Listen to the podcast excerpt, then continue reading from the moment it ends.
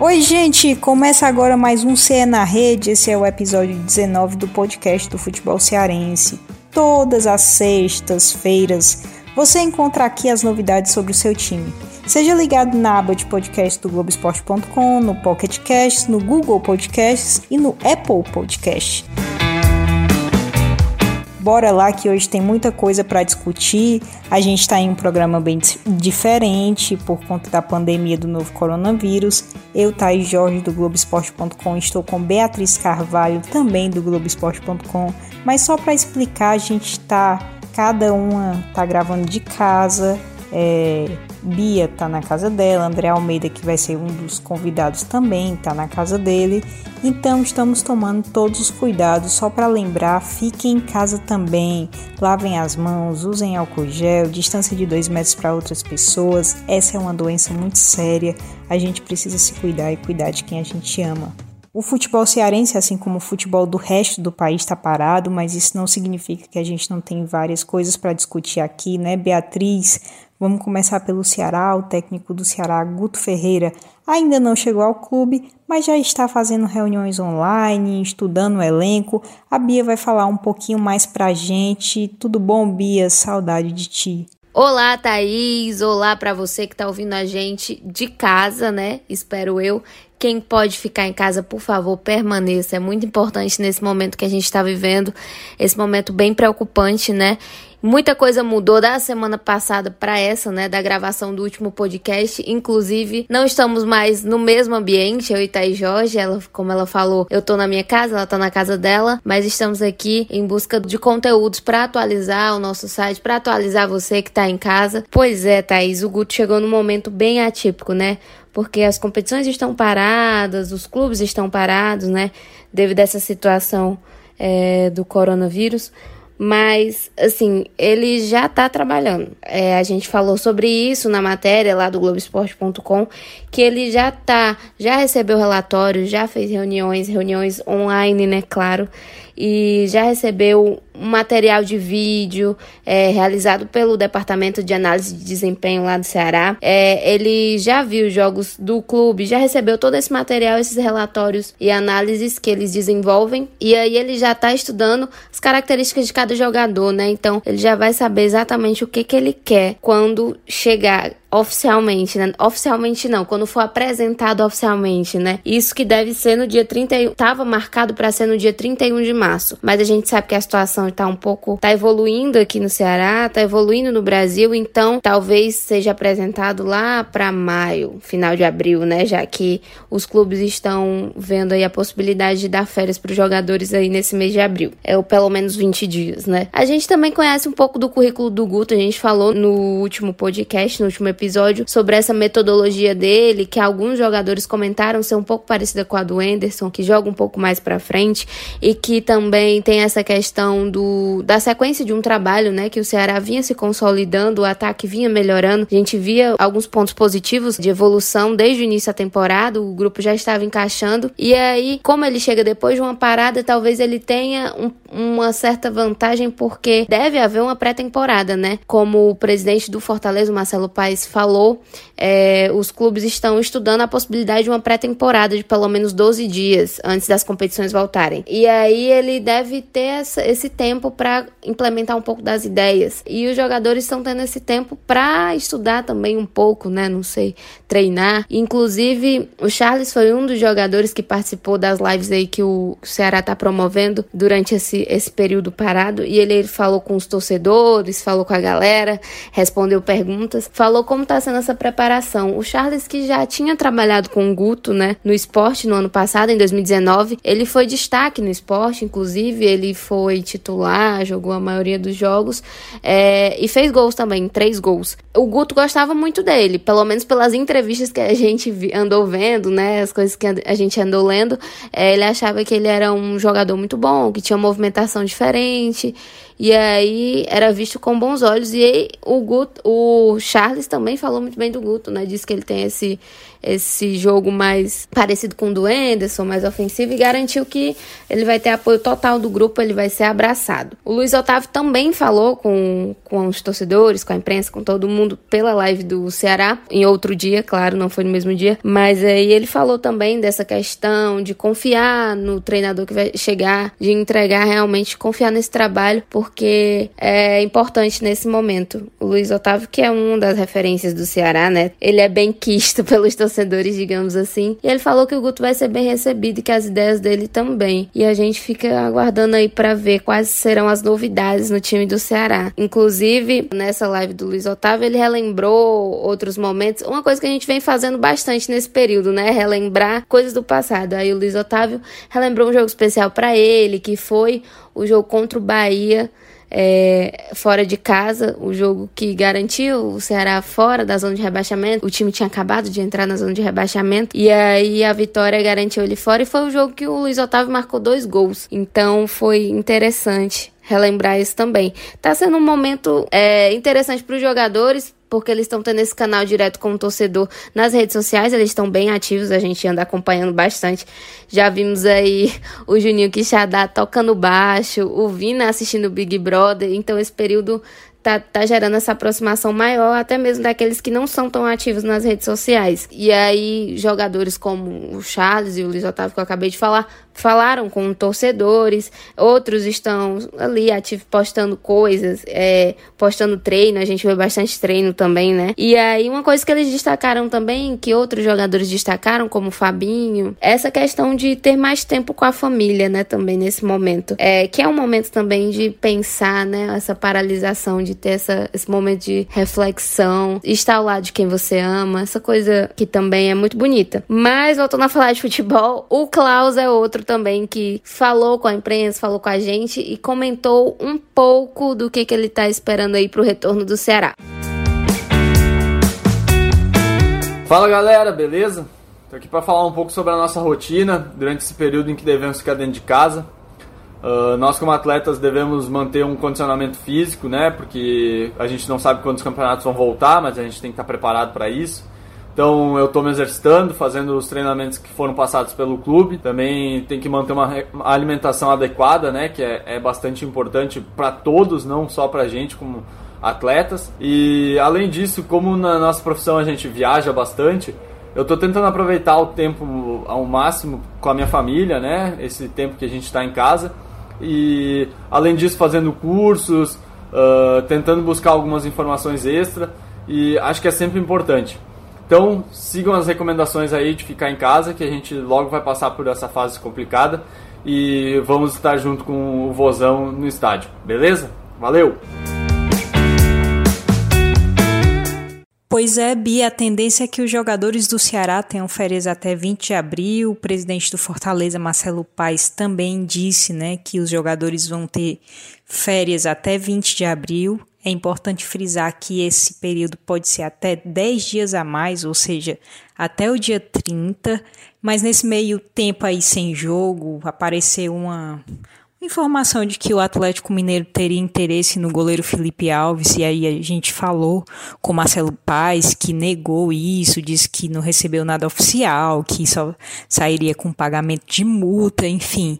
Fortaleza está sem jogo não só no futebol, né? Todas as modalidades estão paradas, mas anunciou a para-atleta Fá Fonseca, a Fá agora faz parte do Fortaleza, né? E a gente chegou, né, Bia, a fazer uma matéria também falando que o Fortaleza é o quarto em saldo de gols entre os clubes da Série A. Ou seja, o Fortaleza vinha numa crescente, né, antes dessa pandemia do coronavírus. Dentre os clubes da Série A, né, é o quarto em saldo de gols. O Fortaleza vinha na liderança do grupo A da Copa do Nordeste, já buscando classificação perto da classificação já para semifinal do Campeonato Cearense, fez uma grande sul-americana, é um time que está bem, né? E o Rogério Ceni fora de campo também bateu bateu um bolão agora, gravou um vídeo nas redes sociais pedindo para ajudarem trabalhadores informais de Fortaleza, né, que estão sofrendo com essa questão do, do coronavírus, de não estarem trabalhando.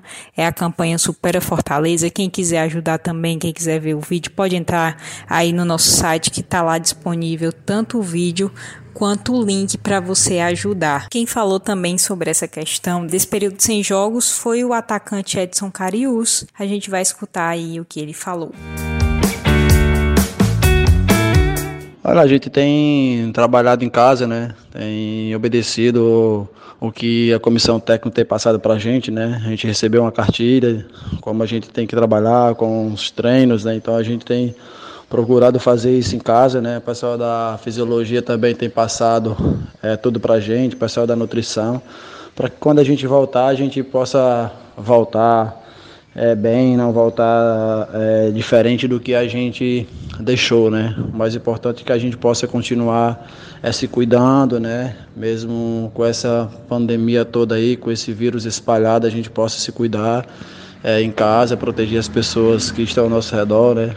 As pessoas possam se conscientizar é, do que a gente tem vivido. Né? Então a gente tem trabalhado, né? Que eu tenho trabalhado aqui na minha cidade, aqui na minha casa, né? Com um personal que está aqui no dia a dia comigo.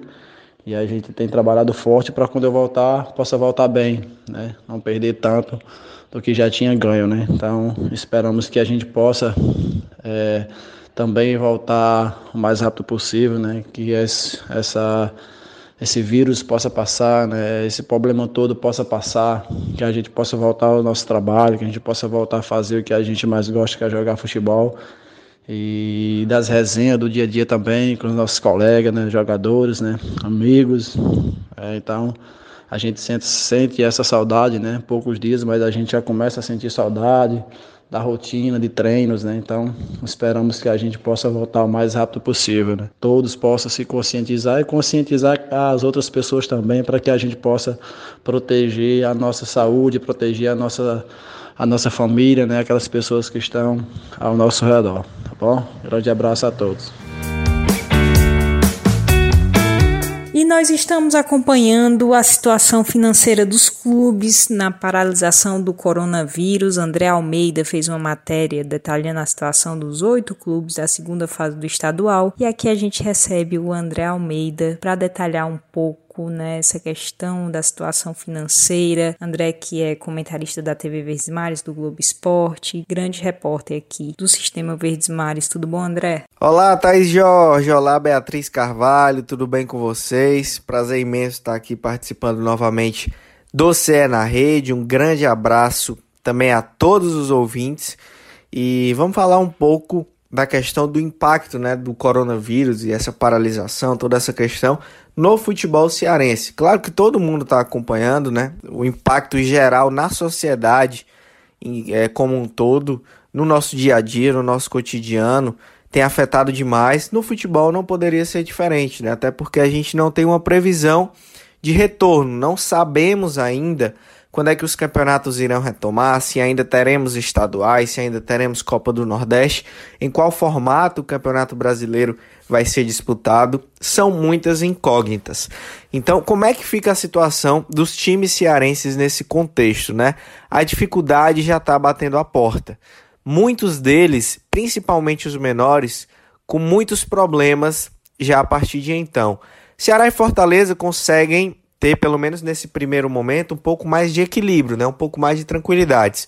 Um pouco mais de tranquilidade. São clubes com receitas maiores, clubes que têm uma condição de estabilidade maior, estão na primeira divisão do Campeonato Brasileiro, tem, tem gestões equilibradas também, responsáveis, é muito importante esse aspecto. E aí chegaram nesse momento com condições de segurar um pouco mais a barra, segurar um pouco mais a onda pelo menos nesses primeiros dois meses. Aí a previsão é de que em 60 dias os clubes conseguem se manter bem. Depois daí, os problemas começam de fato a apertar. Mas tem outros clubes que já têm problemas apertando a partir de agora. O Guarani de Sobral, por exemplo, já dispensou todo mundo, né? Anunciou a rescisão de contrato de todos os jogadores do elenco, acreditando que o campeonato estadual não deve retomar. O Guarani, que foi o campeão da primeira fase, garantindo vaga na Copa do Brasil do ano que vem e vai disputar a Série D do Campeonato Brasileiro desse ano. E estava também entre os quatro que se classificariam para as semifinais. Outros times também devem seguir o mesmo caminho. O Calcaia, por exemplo, até o final desse mês, final de março, se não houver uma resolução na próxima semana, deverá também rescindir com todos os seus jogadores. E aí já é um caminho mais preocupante, né? Por outro lado, tem outros clubes que adotam um pouco mais de cautela. É a situação do Atlético Cearense, do Pacajus e também do Barbalha. Esses três clubes têm jogadores com contrato até o final de abril e pretendem honrar o compromisso até então, porque restando um mês aí para que os contratos dos jogadores cheguem ao fim, os clubes não querem também deixar os atletas desamparados. Então irão honrar os compromissos, apesar do prejuízo, irão pagar aí o que devem. E o Ferroviário está esperando, né? O Ferroviário está aguardando aí para tentar entrar em uma negociação com os atletas, saber qual formato melhor para o clube e também para os jogadores. Ninguém sabe ainda, Thaís e Bia, precisar qual o valor do prejuízo, né? É muito cedo ainda para falarmos em números, porque a gente não sabe até quando toda essa situação vai durar. Fica a nossa torcida para que possa acabar o mais rápido possível, apesar de que sabemos da dificuldade, mas para que os clubes possam também conseguir maneiras de se sustentar nesse momento de muita dificuldade. A gente sabe que não vai ser fácil, mas que os atletas também não possam ser totalmente penalizados, né? Porque no caso do Guarani de Sobral, por exemplo, sabemos da dificuldade que o clube tem para é, manter os seus compromissos, porque não está tendo jogos. Mas os atletas acabam ficando desempregados, né? E nesse momento acaba ficando muito difícil. Um abraço, meninas. Um abraço a todos os ouvintes também e até a próxima. Então é isso, muito obrigada a todo mundo que acompanhou. Bia, muito obrigada mais uma vez, né? Valeu, Thaís. Sempre um prazer enorme participar aqui do nosso podcast O Céu na Rede. É, nesse momento que o torcedor tá um pouco órfão de futebol, né? Porque não tá tendo nenhum campeonato. Tava até brincando nas redes sociais que eu queria muito ver, nem que fosse um jogo ruim porque a gente, a gente se alimenta de reprise agora, né? Porque não tá tendo nenhum campeonato, mas a gente sabe que é importante todo mundo permanecer em casa, né? Todo mundo que puder, como a gente já falou. Dessa vez um episódio mais curtinho, mas feito com muito carinho sempre e religiosamente, né? A gente não deixou de fazer, porque a gente sabe que é importante continuar é, mantendo a vida normal, apesar dos pesares, né? Então, felicidades aí para todo mundo, que esse momento passe logo e que a gente possa logo, logo tá voltando aí a se abraçar, se beijar, todo mundo saindo na rua, coisa maravilhosa. E aí, um abraço bem grande para todo mundo que tá ouvindo. Esse podcast tem a produção de Thay Jorge, com a coordenação de Rafael Barros e a gerência de André Amaral. Muito obrigada a todos e vamos em frente.